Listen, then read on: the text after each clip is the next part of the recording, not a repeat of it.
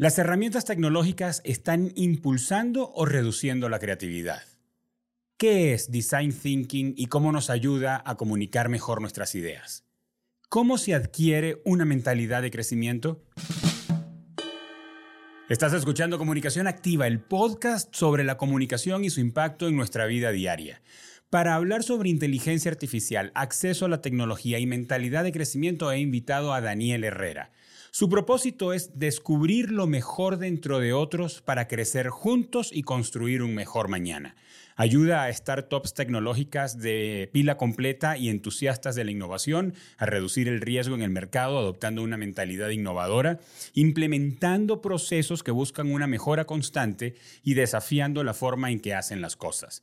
Toma diferentes perspectivas y diseña productos y servicios centrados en el usuario que resuelven problemas pasados por alto y aumentan la probabilidad de éxito en el mercado. Daniel utiliza metodologías como Design Thinking, Design Sprints, Lean Startup, Hacking Growth, Business Model Generation, entre otros. Y su objetivo final es ayudar a empresas y comunidades a desarrollar una mentalidad de crecimiento que les permita manejar mejor la incertidumbre del mundo siempre cambiante y aprender a superar los diferentes desafíos que la vida y los negocios les presentan. Estudió ingeniería mecatrónica, se especializa en diseño estratégico, es consultor y conferencista. Y antes de hablar con Daniel, quiero invitarte a que mantengamos abierta la conversación sobre el impacto de la comunicación todos los días. Escribo un email cortito que se lee en menos de un minuto compartiendo ideas sobre la comunicación y su cotidianidad. Allí conseguirás experiencias, imágenes, recomendaciones de libros y podcasts y cualquier otro recurso que llegue a mis manos que nos ayude a mejor, a ser mejores comunicadores en el ambiente donde sea que nos desenvolvamos. Porque no importa donde tú estés, lo que hagas, el rol que juegues, la posición que ocupes en la organización, tu edad, tú puedes dar pasos para mejorar en tu comunicación hoy. La descripción de este episodio vas a conseguir el link para que te suscribas y hablemos un ratito todos los días. Ahora sí, Daniel, bienvenido a Comunicación Activa. Muchas gracias, Germán. Es un placer y pues interesante la conversación. Así es. Daniel, gracias por tu tiempo y por tu disposición para que hablemos hoy sobre comunicación y su conexión eh, con las áreas en las que tú te has desarrollado, en las que eres experto, en las que ayudas a otros y que están estrechísimamente vinculadas con la comunicación. Pero, Daniel, fíjate que allí cuando hablábamos en tu presentación y lo que, lo que leímos sobre ti, eh, dices que tu propósito es descubrir lo mejor dentro de los demás para que podamos crecer juntos y construir un mañana mejor. Y te confieso que es un propósito con el que me identifico y con quien y con en la agencia nos identificamos con eso porque en, nuestro caso decimos que creamos experiencias de comunicación extraordinarias y eso se trata de otras personas y pues me encanta cuando alguien tiene en su propósito hacer mejor desde cualquier escenario la vida de otros. ¿Cómo te encaminas en cumplir ese propósito, Daniel? Sí, eh, muchas gracias. Es, es, un tema que me apasiona mucho. Eh, todo empezó con el contenido de Simon Sinek y el propósito, el por qué. Eh, bueno, mi propósito lo puedo conectar a nivel personal, justamente siendo empático, queriendo conocer y, sobre todo el contexto de las personas para poder entender sus decisiones. Y a nivel profesional, pues bueno, justamente sin llegar a entrar en un nivel personal, que no es muy profesional muchas veces, pues se puede entender igual el contexto este, de negocios, de las diferentes metas, de cuáles son las capacidades actuales, qué conexiones se deben de hacer para poder llegar al lugar deseado, ¿no? Entonces, este, pues mi propósito va justamente en tratar de conectar y ayudar a cada una de estas personas en sus diferentes ámbitos para poder lograr una mejora, ya sea profesional o personal. Daniel, ¿y alguien lo hizo contigo? ¿Recuerdas personas o organizaciones o alguien que te ayudó a, que, a eso, a que tú, a crecer y que tu mañana, que es tu hoy, eh, fuera mejor? Sí, por supuesto. Eh, vaya, en cuanto a la definición del propósito, pues sí hubo alguien que específicamente me ayudó a definirlo, encontrar las palabras enunciado y después yo lo depuré aún más. Y, bueno, en cuanto a las demás personas que, que, te que nos influencian, y eso es a todo mundo, ¿no? Eh, nos permiten descubrirnos, conocernos mejor y creo que, no recuerdo bien quién lo decía, pero creo que la única obligación que tenemos como seres humanos es conocernos a nosotros mismos y poder con ello eh, encontrar las herramientas, valores y, habilidades que tenemos para poder ayudar a los demás. Sí, sí. Eh, sabes que escuchaba recientemente algo que seguramente tú también has escuchado y que es muy frecuente de alguien decir, em, no, yo pues eh, lo que le tengo que decir es que se esfuercen y trabajen duro porque para yo estar donde, está, donde estoy hoy, a mí nadie me ayudó, a nadie hizo por mí, yo tuve que estudiar, yo tuve que trabajar y al mismo tiempo que estudiaba, no, no tengo, eh, como diciendo yo llegué aquí solo. Y realmente es imposible, Daniel, es imposible, yo creo que es imposible lograr grandes cosas solo, porque como dice John Maxwell, uno, eh, uno es muy pequeño para lograr grandes cosas, pero es que además siempre necesitamos a otros desde los primeros años, incluso para mantenernos vivos. Entonces, em, sigo conectándome con, tu propósito de descubrir lo mejor en otros. Eh, para ayudarlos a construir un, un, mañana mejor siempre necesitamos a alguien más. Pero Daniel, cuando hablamos de mañana, que en términos de, de tecnología y desarrollo, innovación, mañana es un big issue. Eh, pienso en la enorme cantidad de herramientas que surgen todos los días y que probablemente no tenemos el mismo ritmo de incorporación. Nosotros, en nuestro caso en Kipus, en la agencia, eh, construimos contenido y, diseñamos comunicación y tú puedes imaginarte la cantidad de herramientas que salen todos los días que ayudan en la creación de contenido, en la analítica, en el eh, procesamiento de data, etc. Y tú dices, o sea, es imposible que yo pueda estar enterado de todo y que pueda utilizar todo lo que me parece que me puede servir.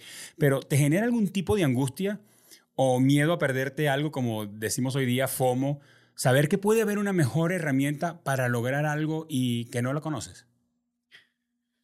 Sí, vaya, eh, en cierto nivel, depende de que, en qué esté enfocado en cierto momento, ¿no? Ah, yo tengo mucha curiosidad por iniciativa propia de, explorar y de descubrir nuevas herramientas, ¿no? Eh, también estuve involucrado hace tiempo en toda la cuestión de blockchain y, las diferentes herramientas para el web 3, eh, entonces, este, y bueno, y entre otros ejemplos, pero ese es el más reciente. Y vaya, cuando aparecen ciertas tecnologías, herramientas que, que son eh, innovadoras, pues me llaman de manera inmediata. Eh, respecto a tu pregunta, pues creo que sí, de nuevo, si, si estamos pensando en, en, qué es lo que nos importa lograr, pues sí, todas las herramientas nuevas que, como dices, salen cada día, pues es muy difícil saber cuál es la mejor, cuál es la que se va a posicionar en el mercado. ¿no? Ah, podemos ir eh, tres años atrás cuando el trabajo remoto y las videoconferencias estaban, también había muchas ofertas y productos y de repente uno, como puede ser el caso de Zoom, eh, tomó la, eh, el lugar predominante de preferencia de la gente y eso no lo puedes saber, ¿no? Pero mientras cumple el objetivo de hacer la videoconferencia, de tener disponibilidad para comunicarse y hacer el trabajo remoto, pues vaya, puedes haber utilizado cualquier otro producto y se logra el objetivo. Entonces, lo mismo ahora con herramientas con inteligencia artificial, hay muchas opciones y es más bien depende justamente de nuevo entender el contexto y la situación en lo que lo usas para saber qué herramienta puede darte mejores resultados o ser más óptima para tu empresa o negocio. ¿Y has experimentado esta sensación de reducción en la velocidad de la productividad porque pasas o pasas mucho tiempo tratando de entender la herramienta para utilizarla porque la quieres utilizar. Y te hago esa pregunta casi como una pregunta espejo, ¿no? Me, eh, yo creo que hay que invertirle tiempo superando la, la, curva del aprendizaje para poder obtener, eh, sacarle lo mejor a una herramienta. Pero híjole, a veces estamos full de trabajo, de cosas por hacer. Yo sé que necesito esa herramienta, pero me toma tiempo aprenderla y siento que ese tiempo pudiera estar invirtiéndolo en otra cosa o, también da como una especie de angustia, ¿verdad? Eh, ¿Lo has experimentado y, tienes alguna, algún consejo para superarlo? Sí, eh, sí, sí, claro que me ha pasado. Ah, justamente, ¿qué será? En los últimos dos, tres meses me ha pasado, pero no tanto con herramientas, sino con cursos, ¿no? Ok. Eh, así como también nos puede pasar de que compramos más libros de los que terminamos leyendo. sí. Hay un fenómeno igual eh, con, el, comprar cursos o capacitación en línea. Cierto. Y entonces, este, pues me genera esa angustia de, híjole, eh, me llama esto la atención y de repente sale otra información que a lo mejor es más útil y todavía no he tomado la anterior, entonces pues te genera esa preocupación o, sentimiento de irresponsabilidad porque no estás cumpliendo, ¿no? Eh, y vaya, eso es parte justamente de, lo que podemos hablar también sobre mentalidad de crecimiento, porque no se trata de siempre cumplir al 100%, y, y me refiero a, todos los pequeños objetivos que son parte de nuestro camino, pero que no cambian nuestra meta final, que es por eh, pues ayudar a otros, comunicarnos de manera más efectiva. Simplemente hay, hay diferentes niveles de prioridades para poder entender qué es lo que queremos hacer con nuestro tiempo y también justamente de manera más estratégica y coordinada poder encontrar los espacios o hacer los espacios, ¿no? Hay libros que dicen, haz tiempo, ¿no? El tiempo no se puede hacer, pero me refiero a cómo haces espacio en tu agenda, cómo puedes encontrar los momentos para seguir desarrollándote personalmente, para poder adaptarse o acoplarse a las nuevas eh, tecnologías. ¿Tú crees que esta cantidad de herramientas que tenemos disponible casi, casi que independientemente del área donde estemos y desde donde estén las personas que nos están escuchando, reduce la creatividad y el ingenio, Daniel, o la potencia? Eh, pues vuelvo a mi primera eh, respuesta de depende, ¿no? Es el contexto, es la situación. Eh, si recuerdan algunos de los presentes, las películas de Wally, ¿no? Ahora con la salida de, de los Vision Pro de Apple se parece todavía más cercano a, esa realidad ficticia. Y, yo creo que es más importante saber qué hacer con nuestro tiempo libre que estamos ganando de toda la eficiencia o facilidad que estas herramientas nos dan, ¿no? Porque incluso hay gente ya, ¿no? Que se dedica a, a agendar o a eficientar nuestro tiempo libre, porque justamente eso es lo que genera una oportunidad de poder hacer algo más con nuestro tiempo que en el caso de la creatividad, pues justamente puede ser algo más de enfoque humano, de análisis de las circunstancias, de empatizar, de conectar físicamente con las personas, o si lo que único que está haciendo es sacarte un, texto para publicarlo y después ponerte a hacer algo que no está en, dirección a tus objetivos, pues sí, justamente puede eh, demeritar el trabajo o el resultado. Pero, pero vaya, yo no quiero pensar que está deficientándolo, es, depende de la circunstancia y la persona.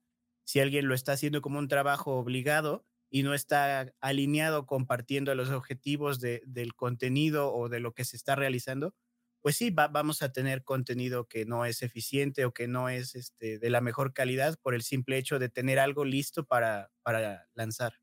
Sí, sí, sí. Y me conecto cuando hablaste hace un minuto acerca del por qué, en el caso de tu propósito, pero en este caso también cuando le pedimos a las herramientas de inteligencia artificial que eh, tengan un output, ¿no? Creo que la calidad, y cuéntame tú si estoy acertado, pero la calidad del output está estrechamente conectada con la calidad del input. Entonces, sigue requiriendo de parte del ser humano saber lo que necesita y saberlo pedir y ser lo específico que pues hay herramientas que requieren mayor o menor nivel de especificidad en las indicaciones, pero yo tengo que saber qué es lo que quiero para yo saber si el resultado que me da es el que me sirve. Te cuento una, una, situación personal. Yo, eh, yo cuando veo, yo, yo no trabajo el diseño gráfico. Yo no soy diseñador gráfico ni utilizo las herramientas. Eh, pero cuando yo veo un diseño, de, para un cliente o para algo que yo necesito, yo sé si, si sirve o no sirve, yo sé si me gusta o no me gusta. Pero los diseñadores batallan conmigo porque yo soy un poco subjetivo a la hora de decir, le puedo decir sin problema y sin prurito, mira, no, no me gusta. Pero ¿por qué no te gusta? ¿Qué le cambiarías? Mira, no sé qué le cambiaría, pero, pero y puedo empezar a inventar y a tirar flechas, pero sencillamente o no está cumpliendo con los objetivos del diseño o hay algo allí que no me gusta. Eh, porque finalmente sé lo que quiero, pero no tengo la habilidad de pedirle una herramienta que, mm, que me dé lo que tengo en mi mente porque no sé expresarlo.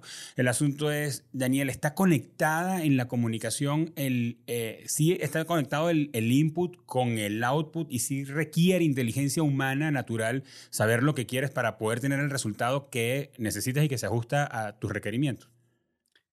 Sí, eh, vaya, de nuevo, depende de las capacidades tecnológicas también, ¿no? Eh, cuando dices saber lo que quieres y saberlo expresar, pues suena a terapia, ¿no? Eso también es aplicable a, las relaciones humanas sí. y pues saber decirle a alguien qué es lo que uno está buscando y que la otra persona pueda saber si te puede dar aproximadamente eso, pues lo mismo pasa con estas herramientas, ¿no? Eh, de nuevo, dentro de las capacidades, porque justamente una de esas situaciones es de que las herramientas de inteligencia artificial pues no van a poder hacer algo que no esté previamente analizado por, esta, por estas herramientas, ¿no? Que no esté en su base de datos.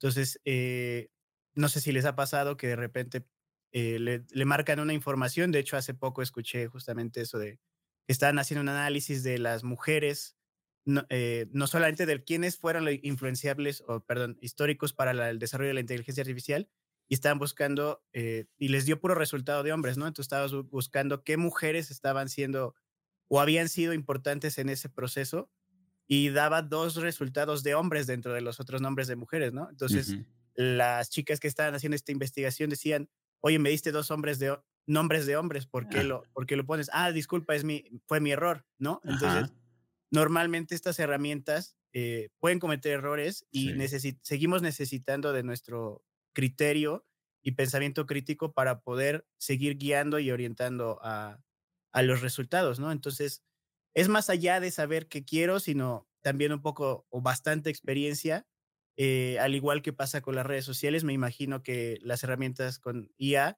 pues deberían de tener un límite de edad en el sentido de que muchas personas necesitan cierta experiencia, conocimiento para poder discernir entre lo que se está teniendo como resultado o no. ¿Y tú crees que esos errores eh, van a tender a desaparecer en el futuro? ¿Cómo ves el, futuro con respecto a eso? Eh, pues bueno, eh, y de nuevo, no soy experto en, herramientas de, inteligencia artificial, pero bueno, de lo que he escuchado y me sigo informando, pues varios dicen que hay diferentes futuros. Entonces, uno de mm. ellos es justamente que sí podamos tener asistentes súper inteligentes en los cuales nos podamos apoyar y confiar para poder, como hemos dicho, eh, eficientar nuestra, nuestros resultados y tener más tiempo para dedicarnos a otras cosas que consideramos importantes o, o que también, bueno, es otra vertiente que puede ser que vaya a exponenciar más la, la desinformación, ¿cierto? Sí. Y si bien eso ya ha estado pasando con, desde hace tiempo, de, desde el crecimiento de las redes sociales, pues ya hay mucha gente que se dedica ¿no? a, a simplemente generar contenido por generarlo y, y, poder atraer eh, visualizaciones, pues ahora con la inteligencia artificial van a poder tener más contenido a disposición para poder eh, bueno, sí hay algunos que hacen eh, desinformación con la intención de hacerlo y otros que simplemente eh, ignoran si es cierto o que no convalidamos la información. Correcto. pero bueno, yo creo que es una vertiente de las dos, o más bien el futuro va a estar incluida de las dos.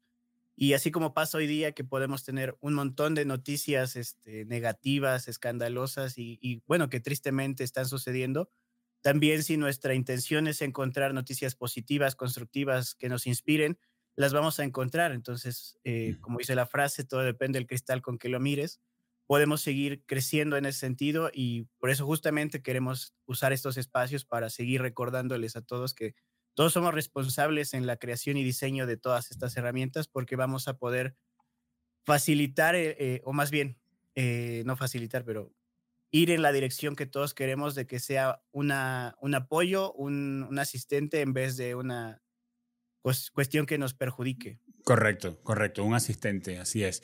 Ahora, lejos de tener la experiencia que tú tienes, Daniel, y el roce que tú tienes, yo veo que eh, la inteligencia artificial está cambiando la comunicación en varios aspectos y, y, rescato dos. Uno, en cuanto a la calidad, porque tenemos una, comisión, una comunicación más deficiente y generalizada cuando se usa de una manera amateur, por decirlo de alguna manera, y conectado con lo que estamos diciendo, tenemos una mejor comunicación cuando está bien segmentada y se eficientiza a partir del uso de quien conoce bien la herramienta, ¿no? Pero por otro lado, también creo que hay más velocidad en la comunicación, porque podemos estudiar audiencias, crear contenidos, analizar data en una fracción del tiempo de lo que ocurría hace dos años. Eh, todavía podemos recordar con claridad eh, el, el revolú, como dirían los puertorriqueños, que ocurrió en noviembre del 2022 cuando ChatGPT levantó el telón, ¿verdad? Y, y, muchos en, el área en la, que estás, en la que tú estás, Daniel, ya la inteligencia artificial y el, el uso de sistemas automatizados inteligentes y predictivos y la, la optimización del algoritmo ya era un asunto de, de trabajo común, ya, ya era una herramienta común, pero para el resto de nosotros fue como levantar un telón. Ahora, ¿Qué otros cambios ves tú, Daniel, que están afectando la comunicación? Y me gusta mucho esa, ese mix que tú tienes donde con, lo conectas con las relaciones interpersonales, con el, el mindset, con una con mentalidad de crecimiento, con eh, la manera como nos afecta en el human to human. Pero, ¿cómo ves tú la comunicación siendo afectada en el futuro próximo? Mm, interesante pregunta. Eh, vaya, obviamente voy a contestar respecto a lo que entendí. Espero que sea lo que tenías eh, pensado. Pero justamente ahorita, eh, particularmente aquí en la Ciudad de México, donde vivo, tenemos un reto grande de culturalización, de, o más bien mezcla de culturas, por toda la gente que ha venido a, decidido venir a vivir aquí por las facilidades del trabajo remoto, ¿cierto? Sí, los nómadas digitales.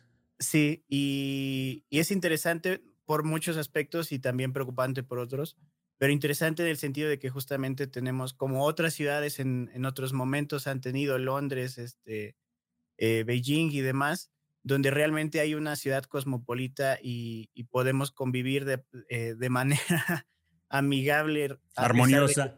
armoniosa a pesar de que tenemos eh, diferentes este, orígenes y, y creencias y cómo podemos llevar eso a cabo, ¿no? Eh, entonces, de acuerdo a tu pregunta, pues yo creo que no solo las tecnologías de IA, sino las oportunidades que se generan o las que también terminan eh, por todos estos avances tecnológicos y humanos que estamos teniendo, así como también los tristes este, acontecimientos en otros países que hacen que se tengan que desplazar a otras partes y de nuevo se tenga que reincorporar diferentes culturas y demás. Pues sí, vaya, yo creo que siempre, bueno, no sé si siempre, pero casi siempre ha pasado eh, esto en la historia de la humanidad y, yo creo que es un reto, es una oportunidad y de nuevo, como dije antes, si lo vemos de manera optimista, si lo vemos de manera constructiva, yo creo que nos permite justamente generar espacios y, avances para que podamos seguir conviviendo de, manera armoniosa, como decimos, y, de nuevo, el pensamiento de crecimiento es, es, es ese, ¿no? De que si bien entendemos que no va a llegar alguien a cambiar nuestra manera de pensar, pero que nosotros siempre mantengamos la apertura para poder seguir aprendiendo y no por muy experto o, sí, experto o, que conozcamos un tema o que, tengamos una creencia muy arraigada, no podamos permitirnos abrirle la puerta a alguien más para que nos enseñe algo nuevo.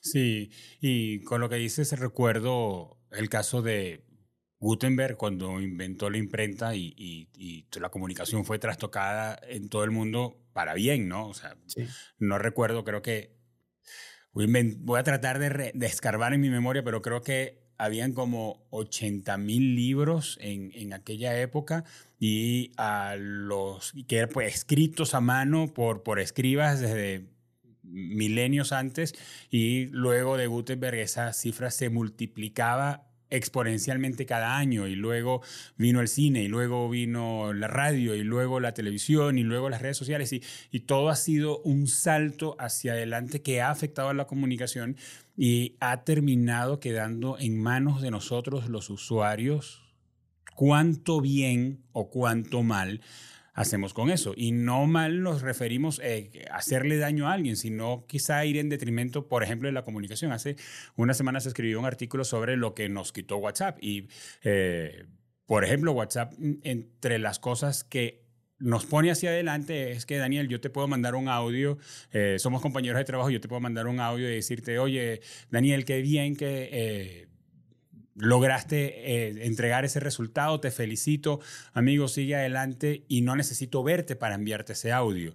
Y estamos en ciudades diferentes, como ocurre actualmente, pero probablemente también podemos ser compañeros de trabajo. Yo tengo una diferencia contigo y te digo, oye Daniel, eh, no, no me gusta que hagas las cosas de esta manera, yo no quiero que esto se repita y te mando el audio y yo me pierdo y tú te pierdes de hablarme, te pierdes de una vez de reaccionarme, de decir, no, no, ya va Germán, o sea, tú no lo estás interpretando correctamente o mira, te voy a explicar por qué eso ocurrió así o resolver las cosas en caliente porque resolvemos las cosas con mandar un audio y si la otra persona responde, yo me doy una bomba eh, y me tomo todo el tiempo del mundo para escuchar su réplica porque lo permite una herramienta tecnológica. Entonces, creo que pudiéramos estar más o menos en la misma situación hoy día con el tema de la inteligencia artificial y herramientas y recursos que tenemos para construir o deconstruir nuestra comunicación. Daniel, hablas de una mentalidad innovadora y una mentalidad de crecimiento. ¿Ambas cosas eh, son sinónimos o son dos conceptos diferentes? Sí, yo creo que son mancuernas. Eh, la mentalidad innovadora, pues justamente lo que trata es de generar nuevo conocimiento, oportunidades, valor. Y la de crecimiento, pues bueno, casi igual, pero a nivel personal, ¿no? Como decía yo antes, eh, ¿qué cosas podemos hacer para mantener nuestra mente abierta, para poder mantener una mentalidad de aprendiz, ¿no? A pesar de que seamos muy eh, expertos o, o con mucho conocimiento en un área, pues cómo podemos conectar con otra para justamente mejorar nosotros y también este, ayudar a otros en áreas que antes pensábamos que no podían ser conectadas. ¿Y por qué dices que una mentalidad innovadora ayuda a reducir el riesgo? ¿Lo conectas con, con la incertidumbre o los ambientes de incertidumbre que recuerdo este, este concepto de, de VUCA, ¿verdad? Volátil, uncertainty, etcétera. ¿Por qué dices que ayuda a reducir el riesgo? Sí, eh, justo estaba pensando antes de esta conversación cómo responder esa parte, porque, bueno, me gustaría empezar diciendo que sí hemos crecido en, una, en un mundo, en una sociedad que ha sido perfeccionista, porque muchas de las profesiones críticas para la sociedad pues tienen muy poco margen de error, ¿no? Entonces, médicos, ingenieros eh, y, y, profesiones similares, pues justamente cuando se equivocan son cuestiones de vida o muerte, entonces por supuesto que es importante que tengan una alta eficiencia y preparación y demás. Entonces, pues de alguna manera inconsciente nos hemos querido comparar eh, con ese nivel de, de, eficiencia. Y para la innovación hay un, un, concepto que justamente escribí respecto al webinar pasado, donde nos conocimos, que la innovación y la eficiencia son objetivos opuestos. ¿sí? Cuando se avanza en la innovación, se, se retrocede en la eficiencia y, y, viceversa porque justamente que el, algo, cuando algo es nuevo, decía Einstein que solamente no se equivoca aquel que no intenta algo nuevo. Entonces, la mentalidad innovadora o la mentalidad, y tanto la mentalidad innovadora como la de crecimiento, pues justamente invitan o, o no, no juzgan el error, ¿no? Porque es parte de un aprendizaje para llegar a aprendizaje nuevo, para llegar a crear cosas más este, adecuadas o simplemente para entretenernos. Eh, entonces, esa mentalidad de crecimiento y, de innovación reduce el riesgo en el sentido de que no vamos a estar condicionando a la gente que quiera explorar y, descubrir cosas nuevas, teniendo el nivel de eficiencia que tendría un cirujano a la hora de hacer una operación.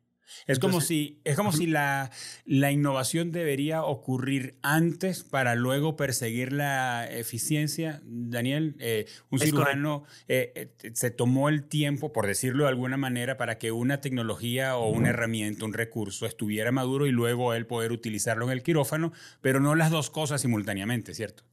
Sí, vaya, obviamente. Cada, cada cirujano tuvo horas y horas detrás de práctica ahora con herramientas virtuales, pero también con otros pacientes o, cuerpos muertos.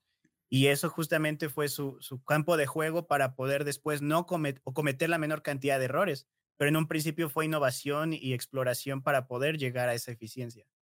Me gusta mucho ese concepto, Daniel, eh, porque creo que no es algo que pensamos a menudo, que la innovación y la eficiencia jalan en sentidos contrarios, porque pienso en las organizaciones hoy día donde creo que empujamos muchos a muchos de los colaboradores a que innoven, a que pongan a la empresa un paso adelante, a que estamos viendo lo que está ocurriendo con la competencia y de repente ocurren cosas novedosas y nos volteamos a nuestros equipos y les preguntamos por qué nosotros no estamos haciendo eso. Pero aquí hay un asunto de tomarse el tiempo de invertir, de esperar. Y, y, ahorita te voy a preguntar sobre el design thinking porque creo que por ahí puede haber algo de eso cuando una de las últimas etapas del design thinking es la iteración. Es, tú vas, tú vas, pruebas. Eh, eh, eh, y luego intentas saber qué resulta y regresas con la evaluación y aplicas el conocimiento que obtuviste luego de que sacaste o, de que probaste y vuelves otra vez a probar. Pero, Daniel, mi pregunta va hacia qué es necesario para, qué prácticas ves tú que son útiles para poder animar a los, a, animarnos a nosotros a tener una, una mentalidad de crecimiento, pero también para tener la paciencia. Si quiero innovar y yo veo que lo necesito para luego poder tener eficiencia, ¿cómo, cómo lo practico? ¿Qué, qué no diría hábitos ni rutinas, pero sí prácticas para poder desarrollar una mentalidad de, crecimiento. Correcto. Eh, bueno, me gustaría empezar diciendo que no todo mundo tiene que ser innovador, eh, creativo.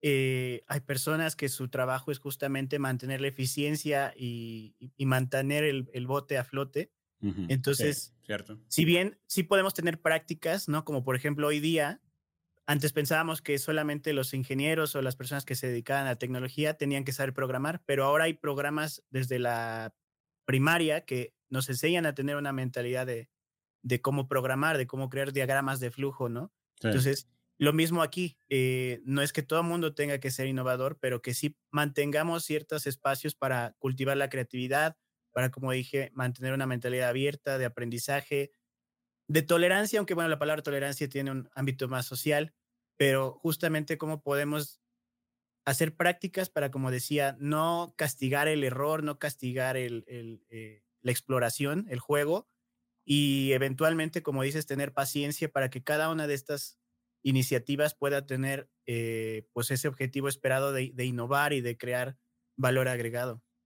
Sí, y cuando has trabajado con startups, Daniel, donde híjole, cuando alguien tiene una startup, eh, te debes en muchas ocasiones a inversionistas, a organizaciones, empresas, personas que invirtieron, están esperando una retribución en un tiempo determinado, que el producto que ofreciste y que dijiste que ibas a lanzar, pues lo lances y haga lo que dijiste que va a hacer, pero en el área de la tecnología eh, eso puede resultar o no. Puedes creer que es una maravilla mientras lo tienes adentro en términos de laboratorio, pero cuando sale y empieza este proceso donde regresa con ah, mejoras y lo vuelves a lanzar y vuelve a regresar, haces mejoras, lo vuelves a lanzar. Allí hay, eh, la innovación no se ve un poco, ah, diríamos, amordazada, estrangulada por temas de tiempo, presupuesto, equipo humano, tecnología. Sí, eh, bueno, en el caso de las tech startups, que es eh, el, nicho que yo conozco más, eh, pues sí, también, también depende de la experiencia de los, eh, de los fundadores y de los inversionistas, porque justamente si es como su primera vez siendo inversionista o fundador, pues su mayor esperanza o expectativa es de que lo que sea que hagan funcione, ¿no? Al menos a nivel de que no sea una pérdida. Pero pues sí, es, es complicado. Sabemos el poco porcentaje de éxito eh, que tienen estas empresas. También depende mucho el sector, si es, puro software o hardware o una mezcla. Y, cómo podemos hacer para que cada uno de estos esfuerzos tenga un aprendizaje grande, ¿no? Eh, vemos casos de éxito rotundos en Silicon Valley, en, en, otras partes de Europa y, y, la India, China, etcétera. Y pues pensamos que lo podemos replicar y esa es el, el, la, la, inspiración y el, la semillita que todo mundo quien quiere innovar y, y, crear una compañía de este tipo, pues espera lograr. Pero de nuevo, volvemos a tener paciencia. Si realmente hay un entendimiento y una validación de lo que se quiere hacer tiene valor o simplemente aún no es el momento, ¿no? Entonces, este, de nuevo, tanto inversionistas como fundadores cuando tienen cierta experiencia pueden entender si, si todo esto va a tener eh, un, éxito en el corto o largo plazo. ¿Qué es el design thinking, Daniel? ¿Y cómo, cómo nos puede ayudar a mejorar para comunicar nuestras ideas? Excelente pregunta. Eh, comunicar, ok. Eh, pues justamente el modelo de design thinking es algo redundante. Bueno, suena redundante porque pues todo mundo puede pensar que, que, el diseñador ya piensa como diseñador, pero justamente cómo podemos hacer o compartir que esta manera de pensar, que como dijimos es de eh, tiene valores de exploración y, de curiosidad, ¿cómo lo podemos compartir? Entonces, eh, si bien la metodología se popularizó en los 80s con una agencia que se llama IDEO en California, pues yo creo que es más bien que nada una cosa similar al, al método científico, pero justamente como decimos, no con el objetivo de ser tan específico en el, en el resultado final, sino el de poder explorar y entender eh, nuestro, nuestros objetivos antes que nada, antes de poder hacer este, un, un producto o servicio. Entonces, el design thinking tiene la, la característica de que requiere de personas eh, con múltiples este, Habilidades. múltiples habilidades, eh, eh, profesiones y, pensamientos para justamente poder contemplar la mayor cantidad de, posibilidades y también hacer un desarrollo o diseño más incluyente. Eh, y esto también justamente lo que brinda es muchos insights para poder considerar los potenciales riesgos que se pueden tener y con ello hacer un prototipo, una evaluación temprana de que en efecto lo que se puede generar de valor tiene, eh, eh, tiene representación en el mercado o no, ¿no? Muchas veces, de nuevo, podemos decir, quiero hacer una aplicación móvil, ¿no? ¿Con qué objetivo? Pues para estar presente en el mundo digital. Sí, pero a lo mejor tus usuarios no tienen acceso a estas tecnologías, vas a tener el tiempo y, los recursos para poder educarlos o, darles la disposición de estos recursos. Vaya, eso es entender más a fondo o más bien más a, con mayor amplitud el contexto de, de, lo que se quiere hacer.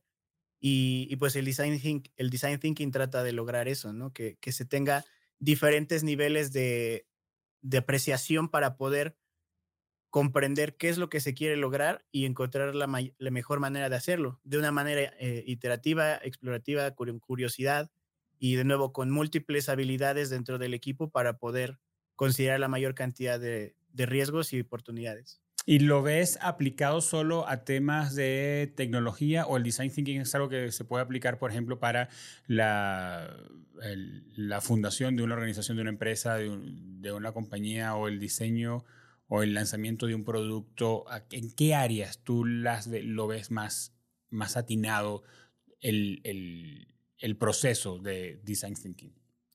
Sí, vea, la metodología se puede usar para todo.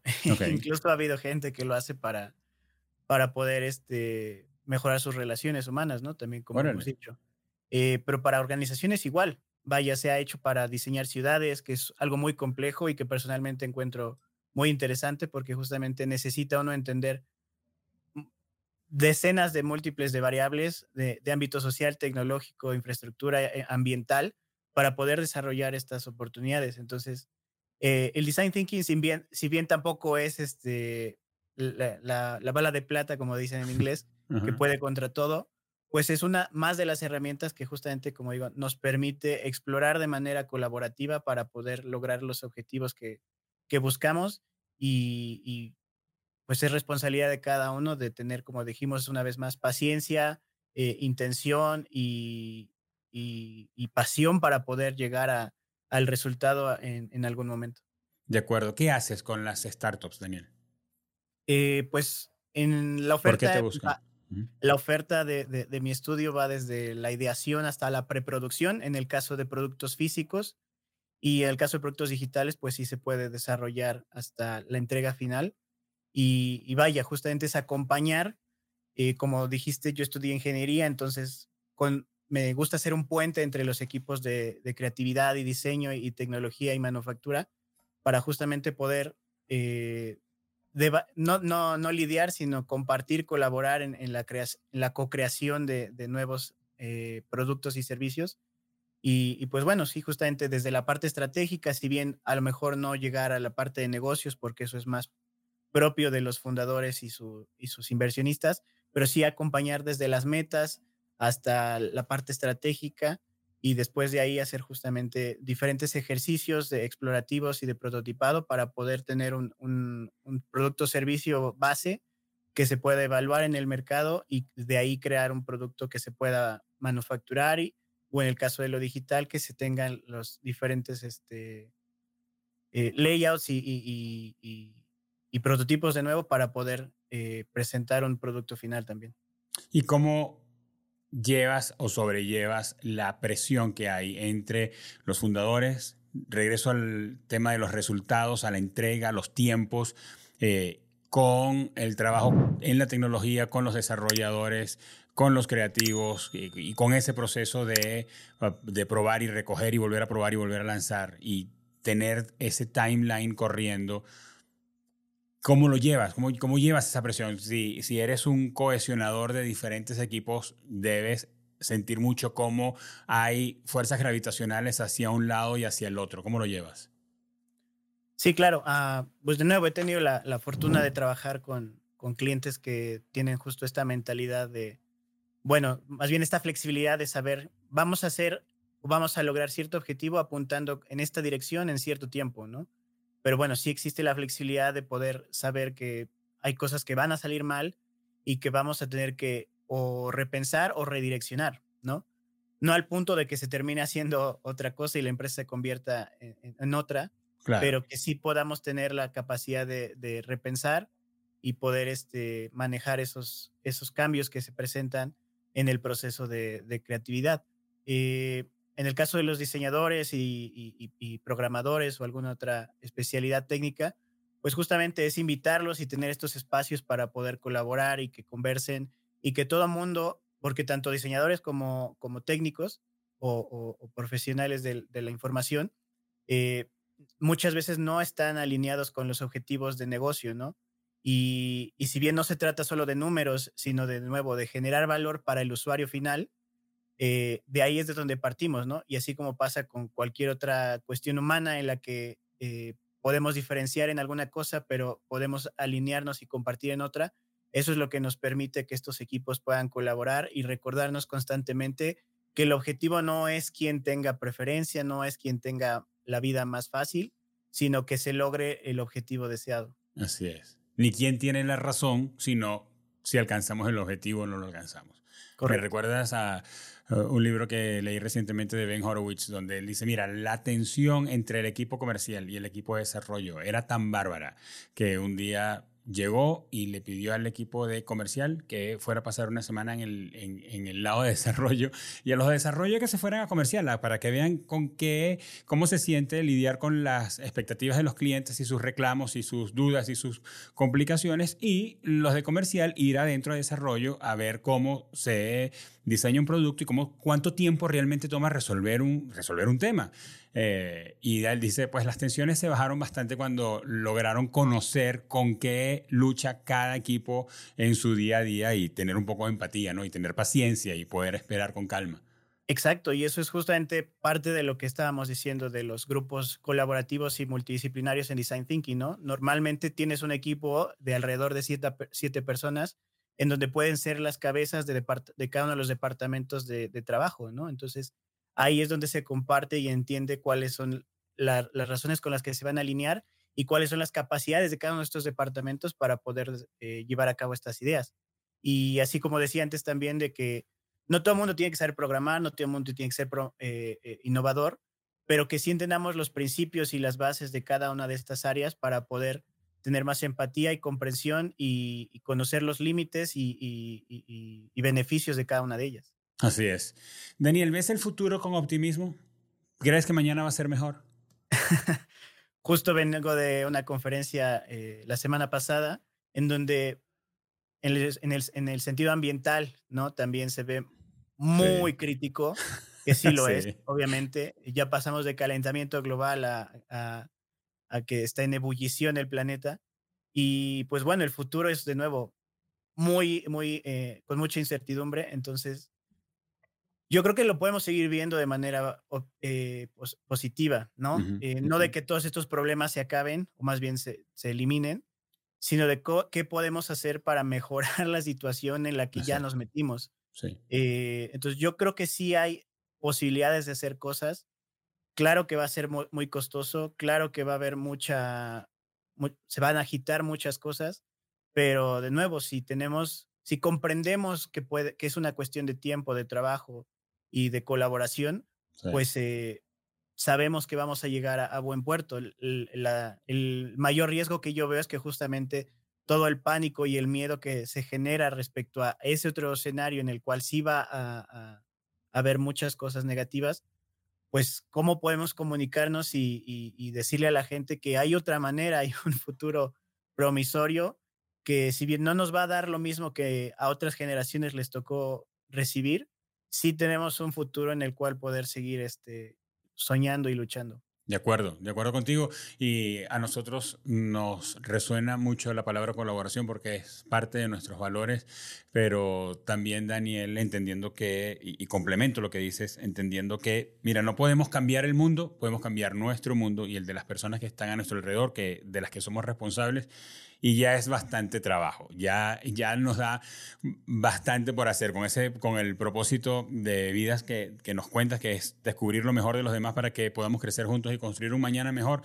Daniel, eso te va a tomar una vida y podemos hacer el futuro de otros mejor y que cada quien se encargue del futuro que le toca construir. Daniel, ¿quién eres y lo que haces? Amigo, engrandece la comunicación, te agradezco mucho por eso. Eres un divulgador, eres un divulgador de la ciencia, eres un divulgador de mejores prácticas y creo que eso nos ayuda. Me alegra que seas mexicano, que estás en México, que eres latino, que estás ah, dejando en alto el, el, pensamiento y la calidad de investigación y de estudio que tenemos en América Latina y espero que sigamos sabiendo de ti mucho más adelante. Gracias por tu tiempo y tu conocimiento aquí en Comunicación Activa. Muchas gracias, Germán, a ti y a tu equipo por dar los espacios para poder dar la información a toda tu audiencia. Nos escuchamos y nos vemos pronto, Daniel. Gracias. Gracias. Amigos, entren en la descripción de este episodio para que consigas los links que te conectarán con Daniel Herrera y puedas hacerle las preguntas que se te ocurrieron mientras escuchaste esta conversación. Porque, por ejemplo, si esta es un área, el área donde está Daniel, que, con la que tú te sientes conectado, probablemente se te ocurrieron preguntas. Y pues anda y pregúntale. También al final, en, el, en el, la descripción, en el caso de Spotify, vas a conseguir una pregunta que dice, ¿qué le preguntarías a Daniel Herrera? Y si tú escribes allí, Daniel puede verlo y nosotros podemos enviarle también la pregunta a Daniel para que eh, responda a tu duda y también puedes dejar tus comentarios en YouTube. Si solo escuchaste este episodio, recuerda que puedes verlo en Spotify y en YouTube y así tener una mejor experiencia al ver la conversación en video, ¿verdad? Este podcast es una producción original de Kipus y es posible gracias al profesionalismo y el compromiso de Mariana Moreno en la producción, de Wendy Saucedo en el concepto gráfico, de Eva Daniel Abreu en la coordinación de redes sociales y Óscar Osorio la postproducción y en la edición del audio y del video. Nos escuchamos y nos vemos en un próximo episodio.